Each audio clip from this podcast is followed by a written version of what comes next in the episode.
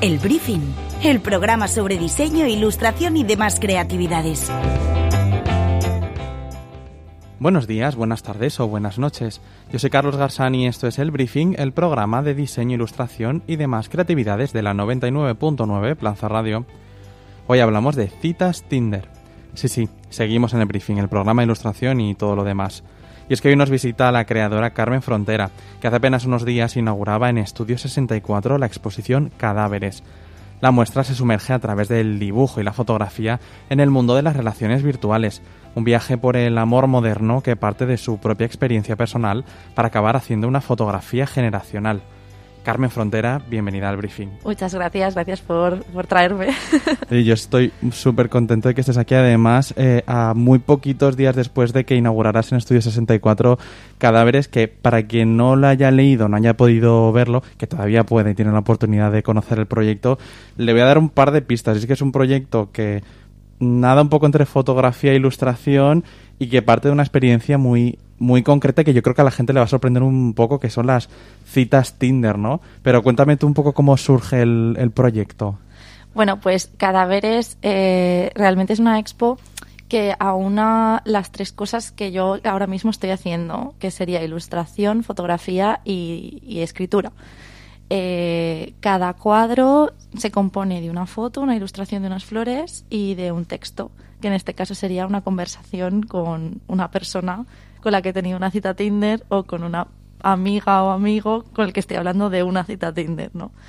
Y nada, pues esto surge a raíz de, la ruptura que tuve con mi expareja y cómo empecé yo un poco a, con el, o sea, empezar a, con el Tinder, a quedar con gente, a tener citas y es más o menos la reacción que yo tuve, ¿no? A estas cosas. Porque yo al final desde los 17 había tenido relaciones de pareja largas, entonces realmente nunca había tenido citas hasta hace ocho meses.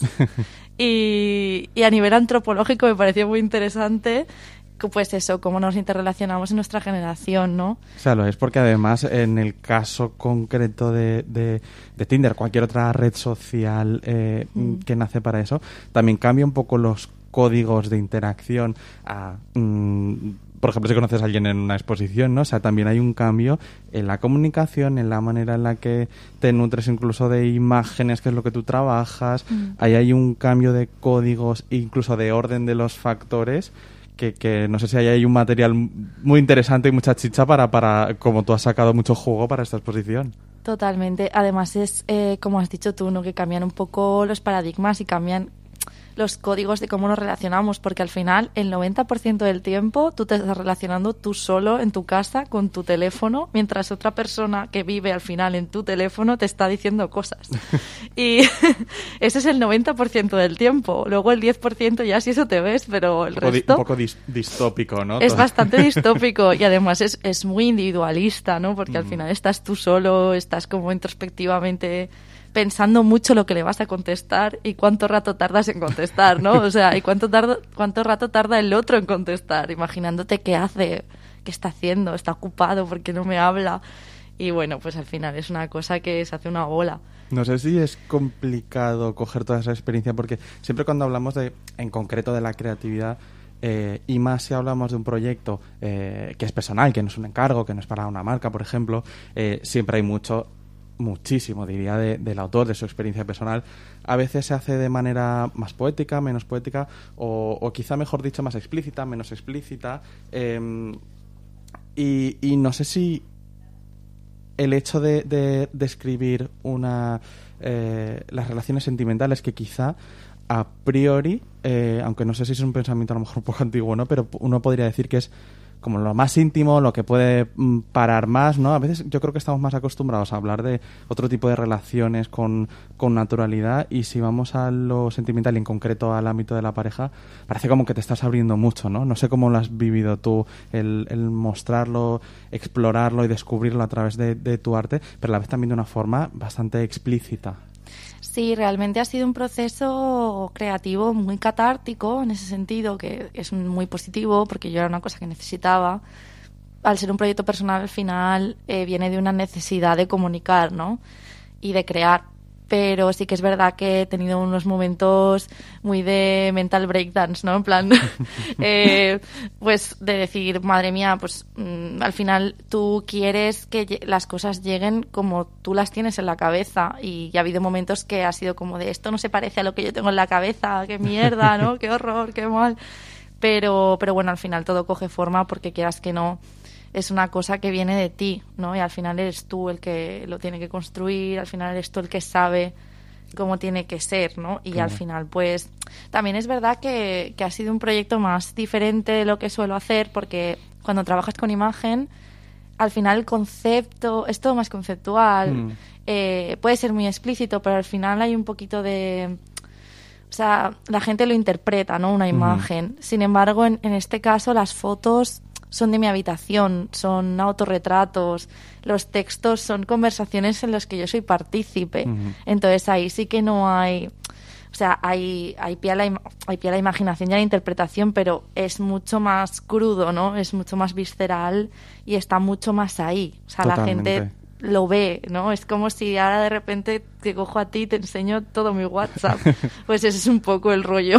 No, sé cuántas veces te han preguntado ya, eh, o, amigos, no, que estás un poco pregunta de, de, eh, de cantautor, ¿no? Si, si, si la gente que se ve reflejada en la exposición, si algunos han reconocido, ¿no? Algunas de las personas, si lo saben, si no. A ver, yo es verdad que siempre que he tenido alguna cita Tinder les he contado un poco en plan, pues, bueno, si a lo mejor quedas más de una vez, ¿no? Pues al final acabas hablando de algo porque ya le has contado tu vida. Entonces, eh, sí que les cuento en plan de, mira, pues yo escribo sobre citas Tinder o hago esto o tengo esta expo pensada realmente nadie me ha dicho nada. También he de decir que las conversaciones están ficcionadas, aunque estén basadas en hechos reales, y que por supuesto no hay ningún nombre presente.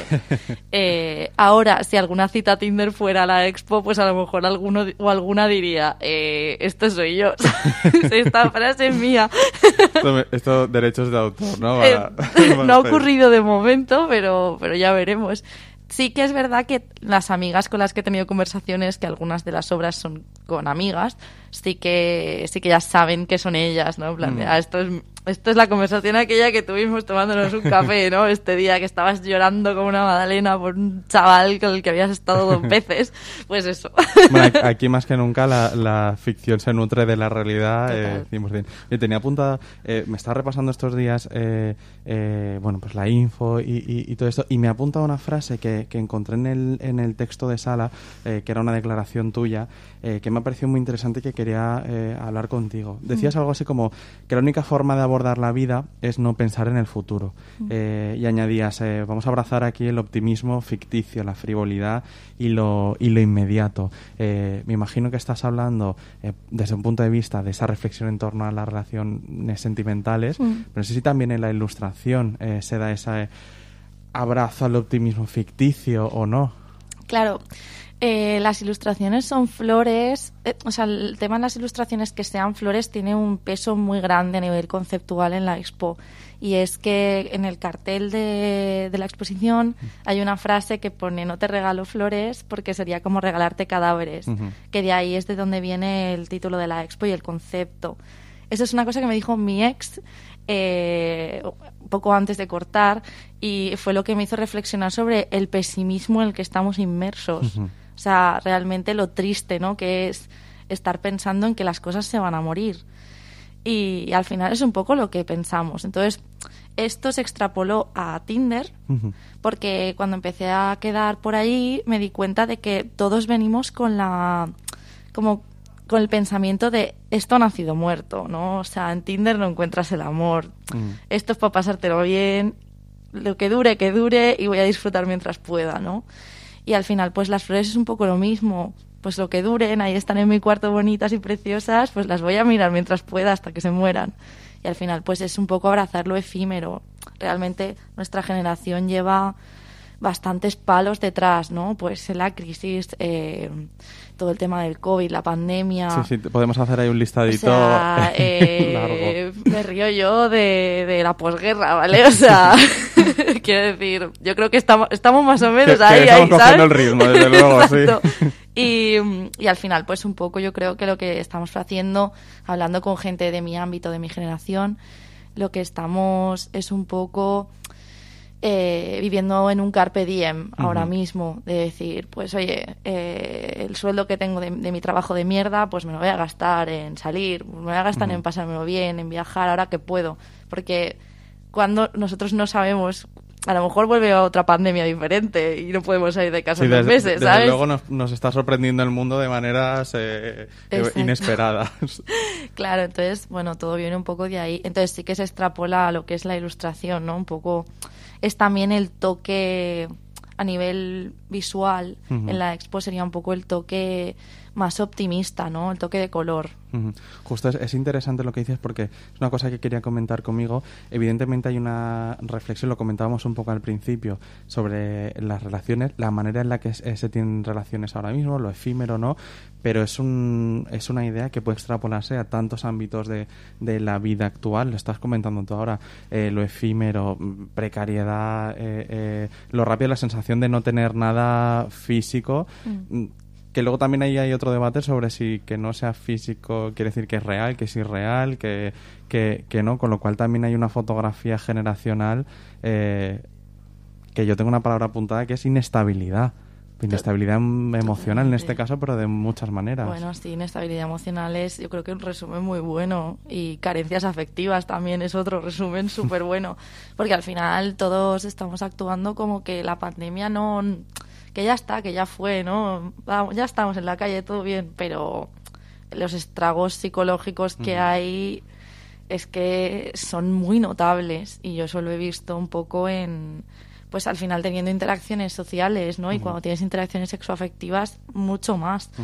Y te das cuenta, pues, un poco de, de lo mal que estamos todos. iba a decir la gente, pero es que yo también, o sea, lo, lo, pues eso, las taritas que tenemos todos, pues que es normal. También están llegando como una reivindicación de, de, los cuidados, ¿no? De, cuidarse unos a mm. otros. Parece que está también como volviendo a ponerse sobre la mesa, precisamente como contraposición a esa sensación de, de falta de, de, cuidado, incluso ahora con redes sociales que eh, ya sí vamos incluso a, a, un plano mucho más general eh, mm. de, tensiones, de, de parece que no hablas con una persona sino con un avatar eh, que también incluso se podría vincular a lo que comentabas tú antes de esas relaciones en Tinder de esa sensación de que no hay una persona mm, porque tú estás en casa no claro.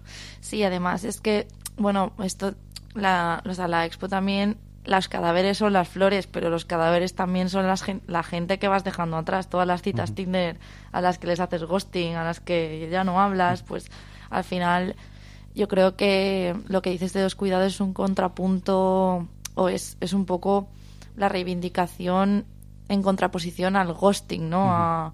al pues fingir que una relación sexoafectiva, aunque haya sido tres, cuatro veces, un mes, dos semanas, dos días, o sea, lo que tú haces afecta a otra persona, ¿no? Entonces también salir un poco del individualismo en el que estamos sumidos, que está muy bien que tú estés mal y vayas a terapia, todo, pero también tienes que ser consecuente con lo que afecta, lo que tú haces a otras personas.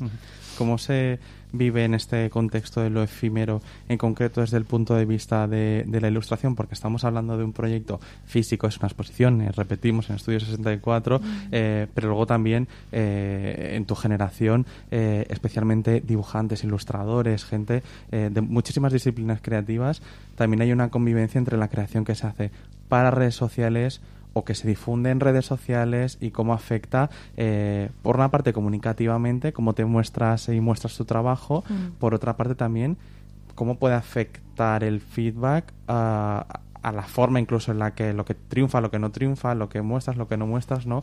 Cómo, cómo se vive en este mundo de lo efímero eh, desde el punto de vista creativo y cómo lo vives tú. Pues, a ver, realmente es, eh, te drena mucho, es muy, es muy exigente, porque al final hay una cosa que, que yo siempre digo que es que los que nos dedicamos al ámbito creativo como freelance trabajamos para trabajar. Es decir, yo tengo que generar contenidos todo el rato para seguir ahí, ¿no? Para que la gente no se olvide de mí y con la expo también lo he visto, o sea, lo he intentado gestionar lo mejor que he podido, pensando en cómo mantener la exposición viva más allá del día de la inauguración, mm. que eso es muy complicado, porque al final parece que una exposición es un día y realmente eh, va a estar hasta el 4 de mayo, ¿no? En Estudio 64.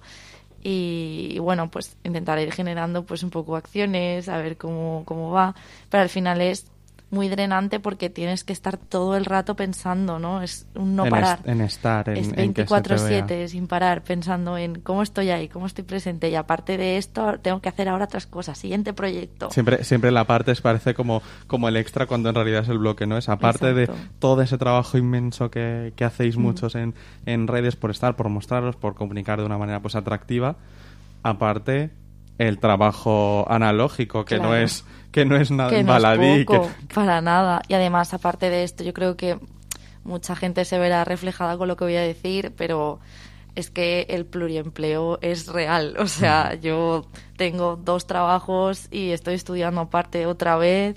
Entonces, pues al final tienes que hacer malabares. O sea, hay momentos en los que digo, es que en realidad trabajo todos los días, trabajo siete días a la semana, porque siempre tengo que hacer algo. Y si tengo un día de, hoy no hago nada, la culpabilidad y la vocecita detrás que te dice todo lo que tienes que hacer. Pues tienes que terminar esto y esto y esto. Y, también el hecho de tener que estar en todo, ¿no? Pues tengo que estar en esta feria y en esta y en esta y tengo que hacer otra expo y tengo que al final pues de, nuevo un retrato generacional yo creo ¿eh? porque eh, conforme estás eh, describiendo un poco tu día a día veo reflejada mucha gente creativa eh, de, tu generación esa sensación de mm de tener que estar todo el rato presente, haciendo cosas eh, y, en fin, eh, produciendo, ¿no? Y, y, parece que desaparecer en redes se puede llevar a cabo una carrera eh, en ilustración. Evidentemente estoy hablando de alguien joven que está empezando hoy en día. no hablamos de, de, alguien que tenga ahora 53 años y que ya tenga el pescado vendido, ¿no? sin tener redes. ¿Crees que es posible? Yo creo que es complicadísimo, es muy complicado. O sea, yo, por ejemplo, más de una vez he tenido momentos de decir, me gustaría no tener Instagram, ¿sabes? En plan, me gustaría a lo mejor no estar tan sumida en las redes sociales, pero es que no puedo, o sea, porque al final es mi trabajo. Y no sé si se podría... Eh, a mí me da mucha envidia algunas personas de pues la gente de los 70 y de los 80 que hacían cosas muy guays y muy underground y no tenían Instagram, o sea, yo o sea, yo quiero volver ahí, yo he nacido muy tarde. Oye, ¿cómo, cómo ha cambiado eh, tu trabajo? Porque evidentemente esta no es tu primera exposición. De hecho, en Estudio 64 ya, hmm. ya habías colaborado con, con ellos. Mm, por, digamos, marcar un poco esa horquilla de tiempo de hace unos años a ahora, ¿cómo ha cambiado tu manera de enfrentarte a los proyectos, incluso tu manera de, de trabajar en la, en la, propia ilustración en estos años? Hmm. Pues realmente yo ahora mismo, porque hacía mucho tiempo que no hacía una expo, ¿no? Una cosa así como más eh, de escaparate, ¿no? De cara a, que la gente me mire, porque al final yo me había asumido un poco más en mi trabajo pequeñito, en subirlo a mis redes, en estar en mi casa solita, ¿sabes? Dibujando. Y, realmente enfrentarme a otra exposición me ha hecho darme cuenta de, que soy más mayor. Es decir, eh, me lo tomo todo con mucha más calma. O sea, he aprendido, porque a veces parece que no aprendemos, pero sí, está ahí. Eh, he aprendido un poco a tener paciencia, a hacer las cosas según mis términos y no según los términos de terceros.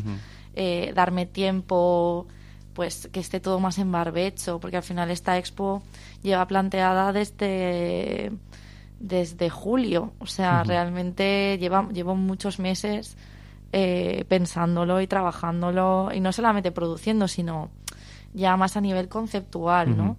Y, bueno, pues yo creo que hace, cuando fue la Expo Studio 64, la última que fue en 2019, en 2019 no fue así para nada, fue como una especie de atropello total. También era otro mundo. Sí, era otro mundo totalmente. Yo creo que ahora nos tomamos mucho más en cuenta eh, a, nosotros, ¿no? En la introspección, el parar un momento, en pensar en lo que quieres hacer y hacerlo bien. ¿Y cómo se, se conjuga todo eso? Eh, mirando al futuro y en los proyectos que me imagino que estás trabajando en otros proyectos con mm. más cercanos, menos cercanos, deseos, proyectos que estén más eh, sean más materiales o, no, como todo todo ese mejunje, ¿no? esa sopa mm. eh, eh, te, te, encara ahora para, para este año o incluso el que viene. Pues, a ver, realmente yo vivo en la incertidumbre, ¿no? Porque soy freelance, pero ahora mismo, a nivel proyecto personal, estoy mucho más centrada en, en auto, autoedición.